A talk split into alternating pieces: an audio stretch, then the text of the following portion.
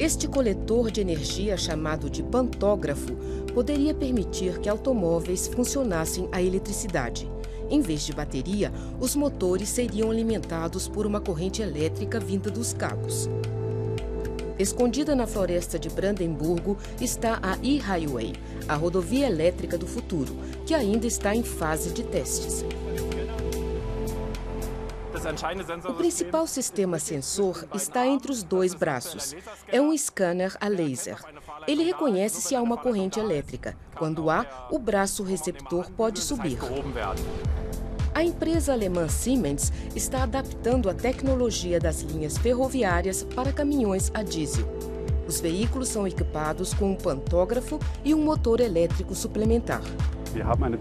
O sistema é duplamente eficiente porque reduz o consumo energético e as emissões de CO2, o que ajuda a manter o ar limpo.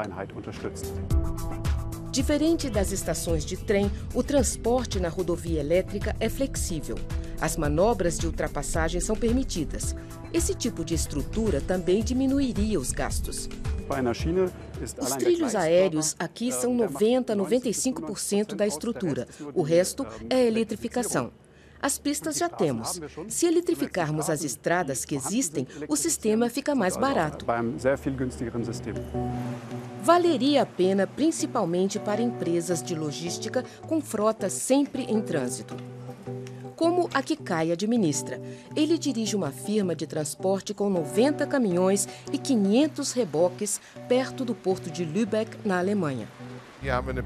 Temos uma rota de ida e volta do porto até Lübeck de 25 quilômetros. De 50 a 70 veículos fazem o trajeto uma vez por dia.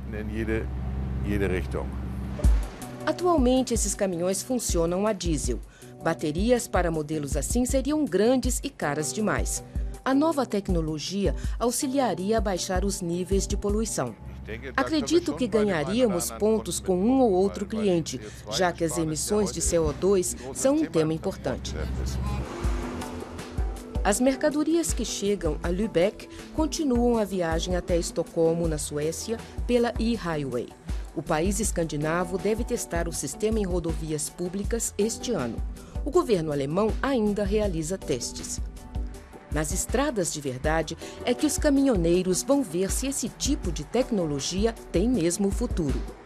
E a invenção será ainda mais verde se a energia vier de fontes renováveis.